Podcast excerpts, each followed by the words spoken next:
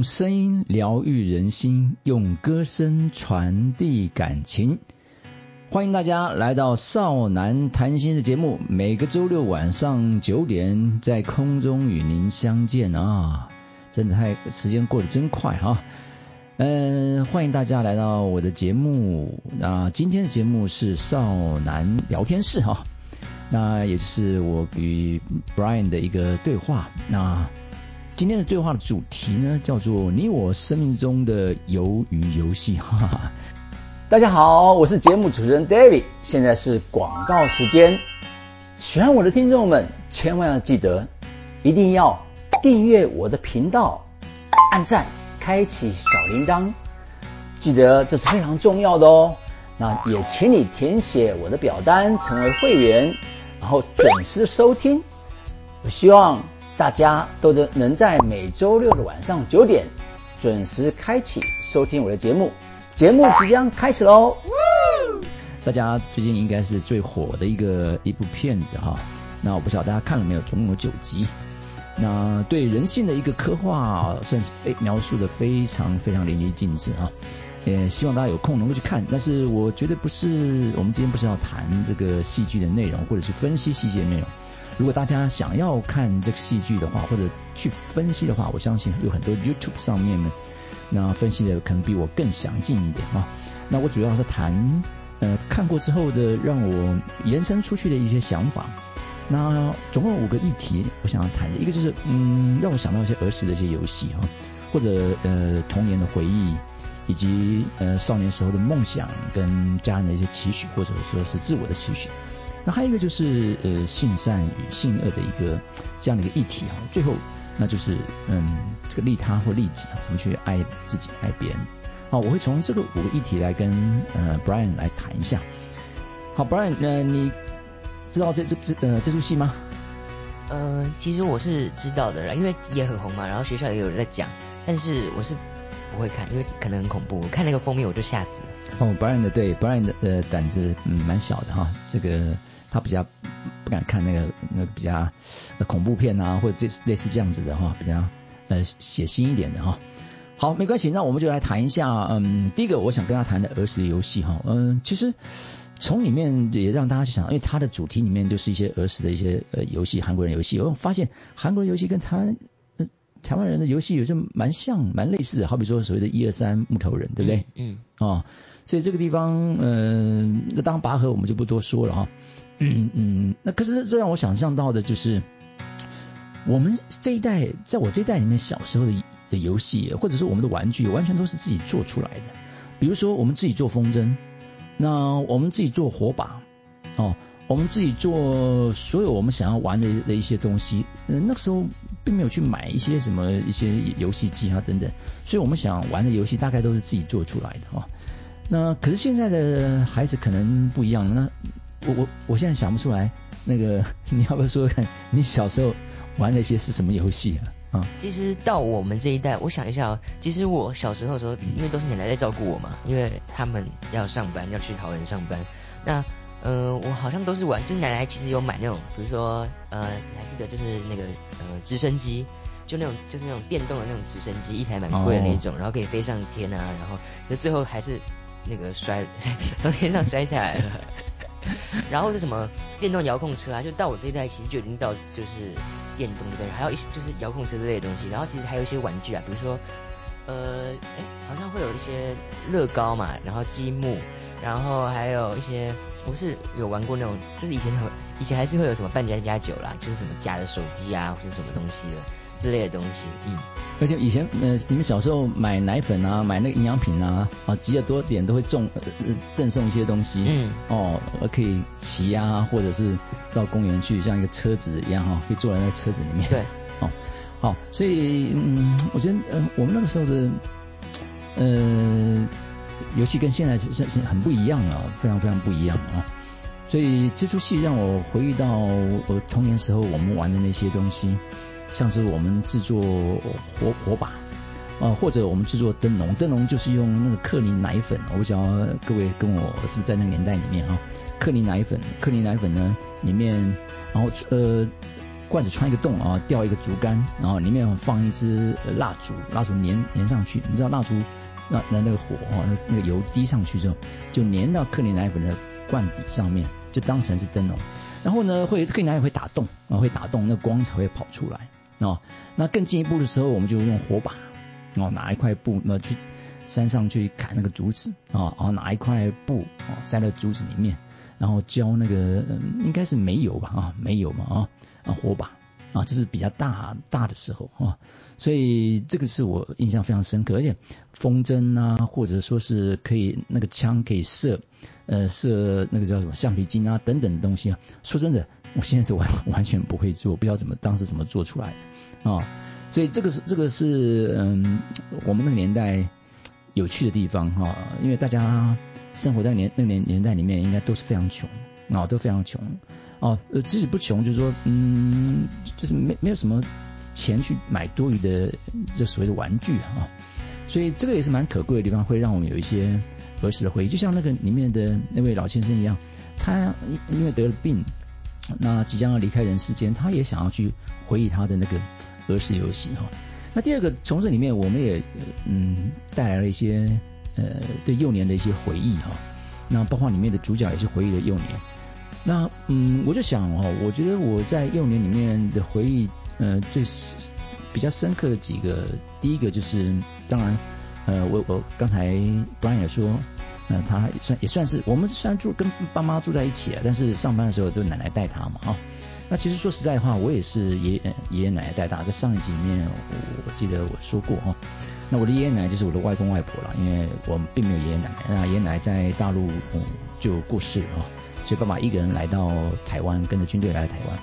所以从小就叫呃外公外婆啊，所以外公外婆就在我长大。那所以在那边的童年的回忆里面，就是在眷村里面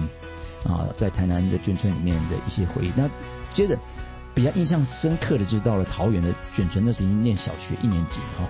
所以在那个里面的回忆里面就非常多了。那不论是我们一起打棒球，一起去捉泥鳅或者捉那个蝌蚪，然后到山上去那个芦苇的下面去盖成一个像山寨村一样啊。那这些东西或者就是在去在水沟里面去抓那个水蛇啊。那说真的啊，嗯，说抓那个蛇啊，现在我看到我一定先跑。但那时候不知道哪来的勇气啊。所以这都也让我到。呃，回忆到呃儿时的那那种情境里面，尤其是哦，有一点让我印象最深刻的就是，小时候一出到家门就看得到萤火虫，但是我一直记得我我好像 Brian 在几年级的时候，我带他们班上哦，整个去呃大概是在哪个地方啊？应该是应该是一二年级啊。一二年级对，一二年级的时候。嗯，对，平西那个地方。因为我们好像是哎是有放天灯吗？放天灯就继续在那边看萤火虫。对，晚上是，而且好像是带艾比姐他们班吧？嗯，我忘了是谁哪个班级。对，艾比姐他们班，对，艾比姐的班，对，她姐姐的班级。那八爷那时候也还小哈，那那那个都是他们第一次看到那个萤火虫哦。那也是唯一一次啊，也真的也是唯一。哎，说说真的哈，现在台湾要看到萤火虫，真的是。要到山上哦，对，要要比较郊，就是郊区那边啦。啊，我们也旅游，其实也是都在市区吧，比较没有光害啊，或者是呃，我我必须说，萤火虫它生存的地方是没有光害以外，就是它那地方的环境要非常的没有一些没有一些污染啊，没有一些污染啊，所以这个是儿时的回忆里面。哎，那你呢？谈谈你的儿时回忆吧。呃，我的我都不知道你的儿时回忆是什么。我的儿时回忆差不多是呃，其实儿时回忆就是。几乎都是跟奶奶过在在一起嘛，因为我就是奶奶带大，所以呃，其实跟奶奶回忆还是居多。那因为我就很记得，就是我每天放学啊，就是小学小一、小二、小三放学的时候，奶奶就会准备一大堆食物给我吃，就是呃有汉堡、有薯条、有鸡块，然后还蛋饼，看我吃饱还准备玉米浓汤，就是一大堆一大堆，那真的是很好吃。但我现在不会吃那么多了。那其实这就是很开心啊。但是还还有奶奶就是会带我跟姐姐一起出去玩啊，就是奶奶一个人会带我们去历史博物馆啊、植物园啊，然后跟奶奶一起打牌啊，跟奶奶一起玩。所以我觉得跟奶奶在一起的时光也是很快乐。但是我这边奉劝大家，不要让自己的小孩去安亲班。安心班真的是一个很恐怖的地方，因为哦，虽然安心班可以照顾你的孩子，但是安心班，比如说虽然这就是比如说我还没就是有一碗饭，然后里面有一些菜，其实真的不是特别好吃。虽然说不能浪费食物，但是安心班老师会把我的安心班老师就会把汤跟饭全部倒在你的碗里面，叫你直接喝掉，他直接灌哦，他直接把你这样灌着喝掉。耶，就真的是他就是要逼你吃完，但是我觉得如果真的吃不下或者怎样，我是觉得真的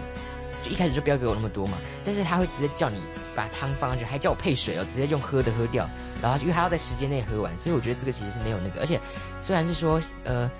虽然不是说不能打人啦，但是也也不用一直打人。所以哎，我问过我们班很多人哦，我就前几天还在调查，就是有上安亲班的人，几乎大家都有上安亲班，然后都有被打，然后食物都很难吃，所以这不是只有我而已，嗯。不过这个也是现在的一个问题哈，所以嗯，因为不送安心班，家里又没人照顾哈，嗯，这个产业上面呃，就像你讲的，怎么样，怎么样把它一个就做这个好的一个经营管理哈。因为这其实就是我们现代小孩的儿时回忆吧，安心班，嗯，真的真的哈。不过你我想你的儿时回忆里面应该还有一些那个音乐吧，跟音乐有关的。音乐也有，就是每个礼拜三都要去上课。嗯，其实跟音乐有关的其实是很多的，因为我印象深刻，就是一开始就是我就是刚进团的时候啊，我就给那个一个音乐老师上，然后那个音乐老师就是蛮幽默的，然后我也是越来越好，但是后来呢，我就自己觉得特别越来越好，然后后来就是我好像身上有开始团体上课的时候，我就发现我很烂了。然后呢，第一二天都都不会拉，然后到在那个团体课的时候，然后还当场被老师骂，然后爸爸也在后面，然后他就开始骂我了，对不对？谁开始骂你？你呀，你就骂我，然后你就把我接到那个呃我学钢琴的地方，然后叫那个老师教我什么什么什么的，然后就开始，然后后来呢，我就一次一次被那个老师骂骂骂过之后，然后被爸爸就是严格的督促之后，我就开始慢慢变好了。所以这个怎么讲呢？这我们。我们待会下面还有一个议题啊，那所以有的时候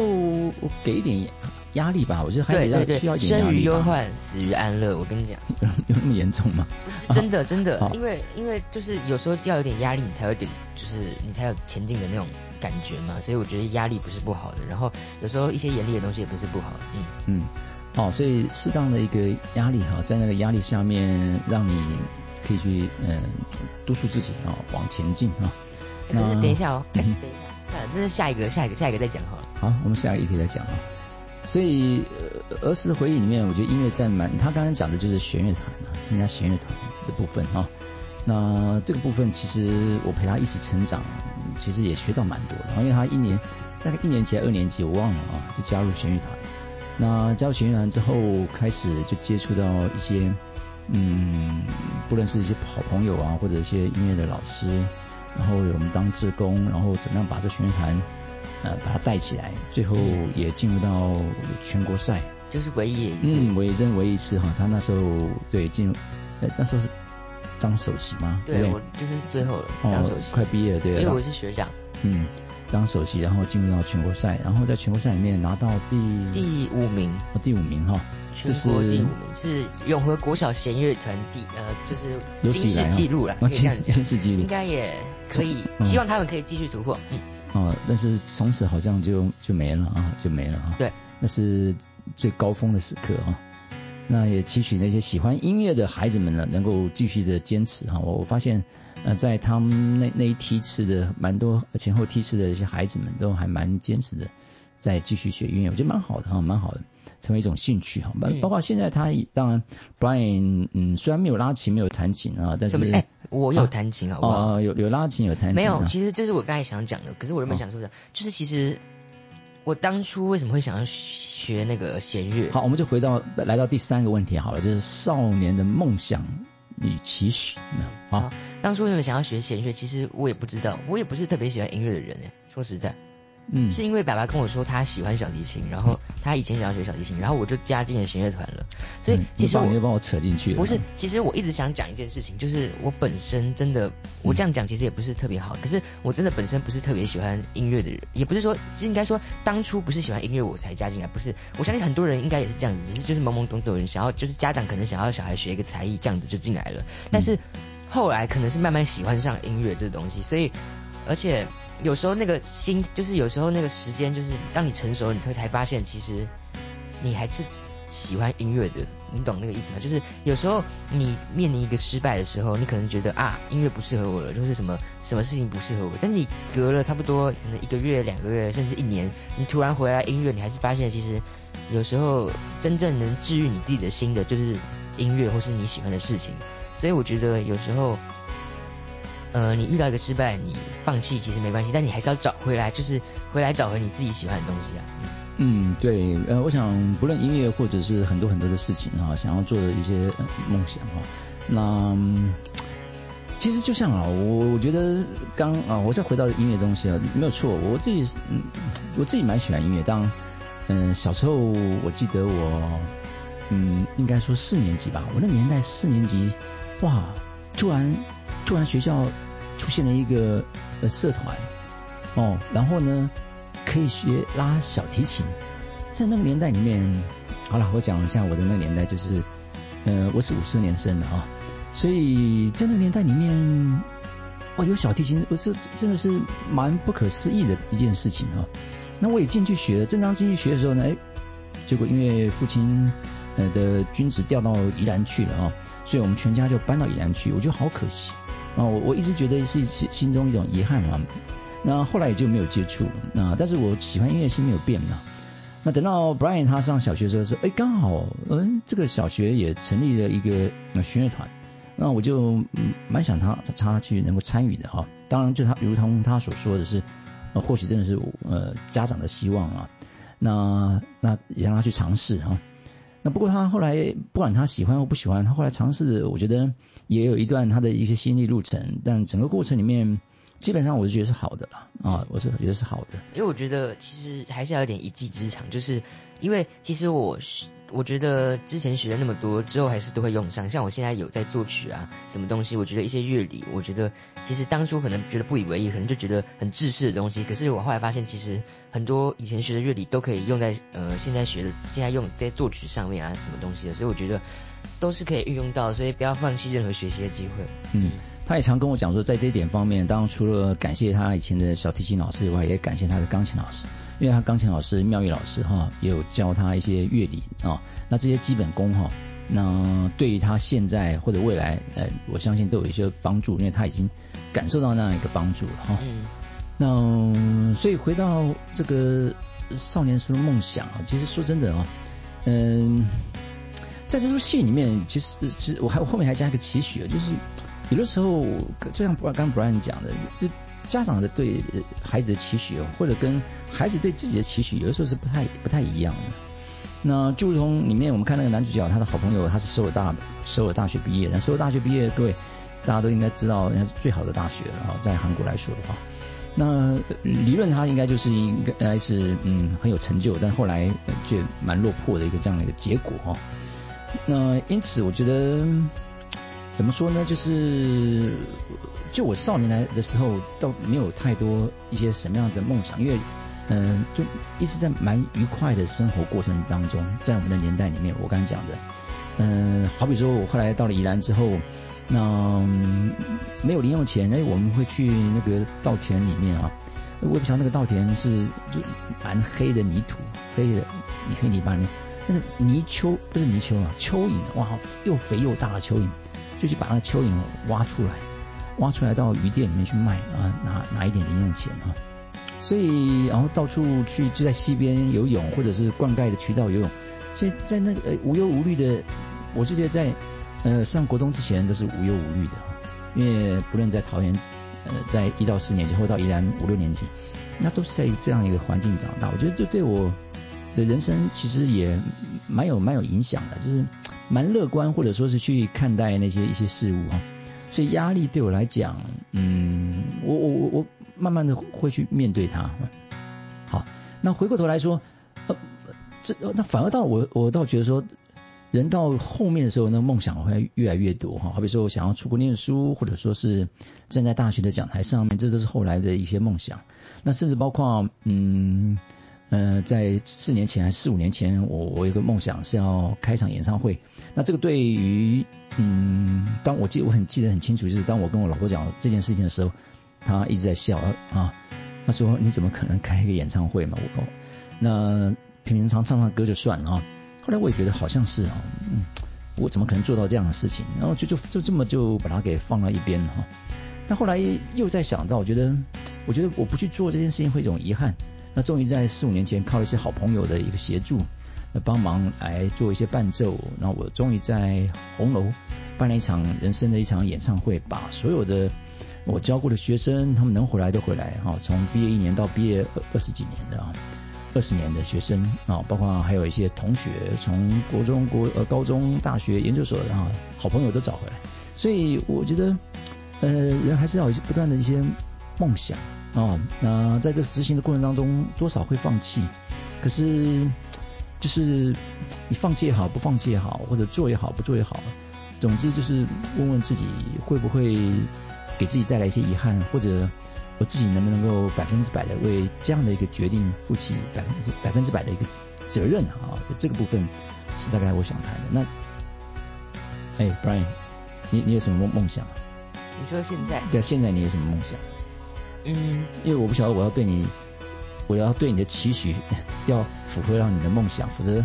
我对你的期许或许太高或者太低啊，其实我也不清楚。哎，那你的梦梦想是什么呢？我的梦想，我觉得梦想会随时变，可以呃，你说现在吗？在现在啊，此时此刻。呃，我觉得我希望可以呃。呃，做一个就是一个就是在应该是说电影或电视方面的东西吧，嗯，嗯，就是也是属属于像这样广播媒体、传播媒体方面的传播媒体的，嗯嗯。好，那那你现在就要开始要好好，应该说一方面准备你的大学的考试，那一方面要要准备一些你的这些备审的资料。我相信这个 Packets 也可以作为你的。未来的一个备审的资料。嗯，好，那我们换到下面一个议题，就是在这个戏里面，我们也看到一个性善跟性恶里面哦，就是尤其是到我们看到很多的的一个那个片段里面，我发现，我们就拿那个打弹珠来讲好了。当然，他们的打弹珠的方法，我不晓得各位你小时候玩弹珠是是玩什么样的啊？我以为他跟我们一样哈。但是我发现他们玩弹珠的方法跟我们蛮蛮不一样的啊。那所以你看到了要在生存的时候，嗯嗯，其实到底人性本善还是人性本恶呢？哦，那两个那两个女生最后好，他们用一把来决胜负哈，在那个打断珠的那个游戏里面，那两位女生用一把来决胜负。那其实我觉得在某个程度里面，他已经就已经下定好决心了，就是。要牺牲自我了啊，牺牲他的生命。所以你看，最后当那位哎哎，我真的不记得他的名字，那比较高高的那个女生投出去之后，弹珠投出去之后，其实离那个墙很很远。可是那位小小的女生呢，年轻女生呢，那她就是故意的把她就丢到前面一点啊，于是她愿意，因为她觉得另外女生她活下去。他还有一个希望，就是他的弟弟。那他的弟弟在育幼院，而我要活下去，已经也没有什么意义，因为我亲人都不在了啊，都不在，甚至我的父亲也是因为我而而结束他生命啊。所以这个部分怎么说呢？人性本善，我们看到在里面看到一些人性本善的一面哈，但是也看到一些人性本恶的一面。那可是又话又讲回来啊，其实。到底人性本善跟本还是人性本恶？我就举个例子啊，也就是我在想，我今天看到呃地下有一千块钱，结果我捡起来了，然后我就把它放在我的口袋里面了。那我到底是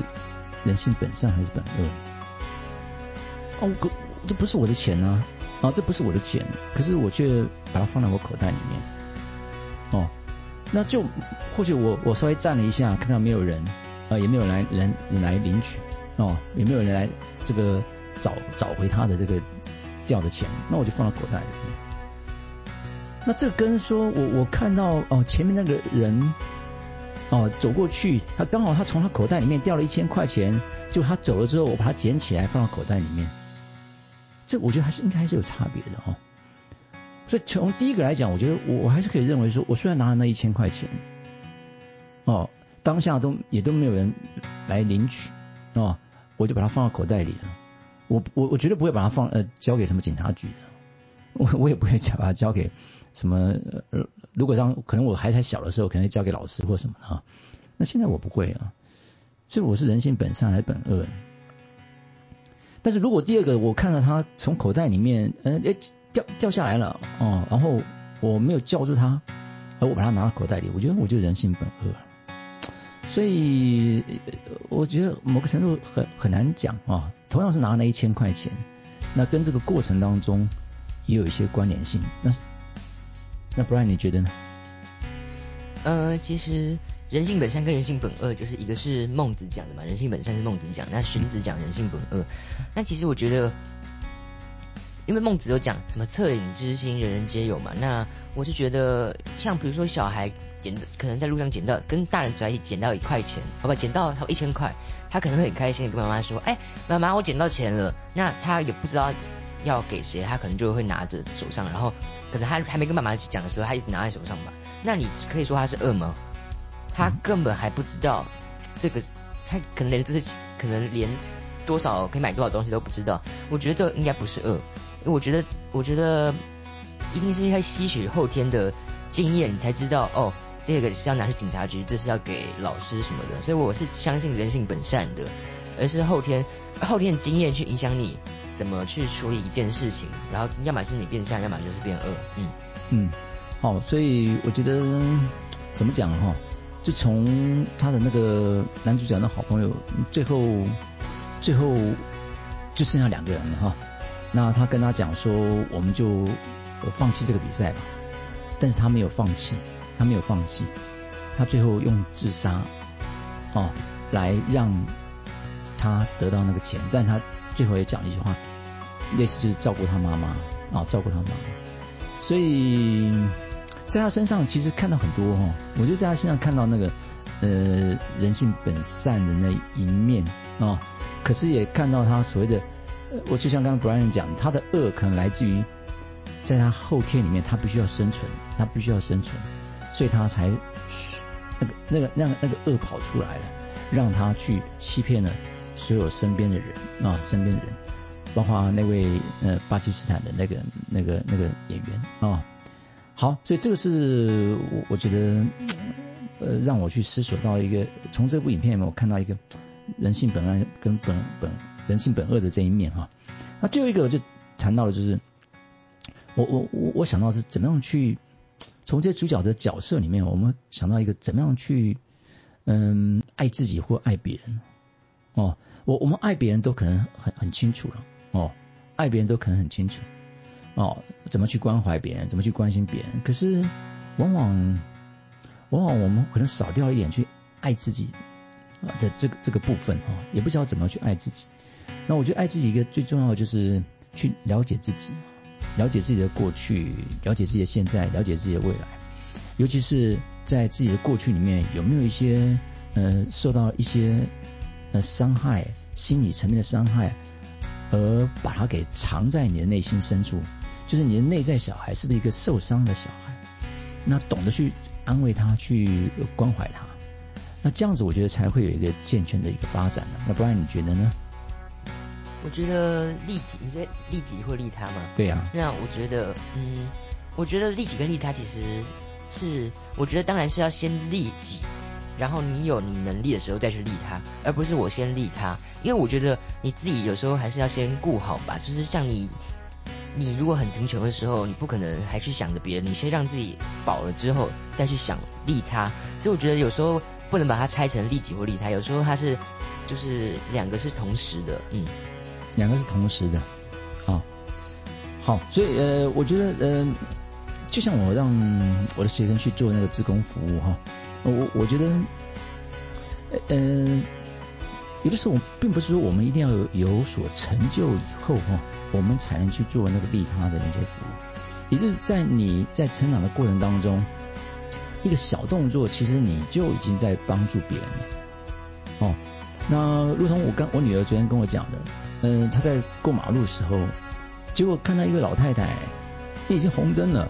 老太太可能搞我我弄是看不清楚还是怎么样的哈，他就到马路走到马路中间了，可车子都过来了，哦，然后老太太也吓一跳，还还在叫叫出来。那女儿就赶快到了马路中间，把她牵到她要去的对面，哦，对面，当然车子也就停下来了啊。他就大概做了一个一个这个 stop 的一个手势哈，车子大概也都停下来了。那把它牵到过对岸对面去之后呢，然后等到绿灯，那我女儿再重新的呃去往回家的方向走。那老太太也跟他说声谢谢啊。所以这个我觉得很好，我觉得利己或利他，我觉得可能从小的教育吧，我觉得从小的身教也是很重要。哦，从小的身教，我一直记得，Brian 还在很小的时候，那时候还在念幼稚园吧，念幼稚园，姐姐好像才一年级、二年级啊，也是要过马路，过马路的时候呢，刚好红灯亮的时候，有一个推那个收那个资源回收哈，就是拿拿去卖的一个老太太啊。她的那个推车整个倒在马路中间了，就车子都来了，我就赶快说跟他姐姐讲说，你把弟弟牵好，因为他还小啊，姐姐才一年级，我们把弟弟牵好，然后我过去马路中间做一个交通指挥一下，然后赶快把他捡起来，然后推过去。我记得 Brian 那时候问我说，爸爸你为什么要这么做啊？或者说是我还是姐姐问我，我就忘了。我我就我就当下有的时候，当下就给孩子一些身教，我觉得是很重要的。就告诉他说，哎，因为你看这个状况，老奶奶她老婆婆很蛮蛮危险的嘛，哈，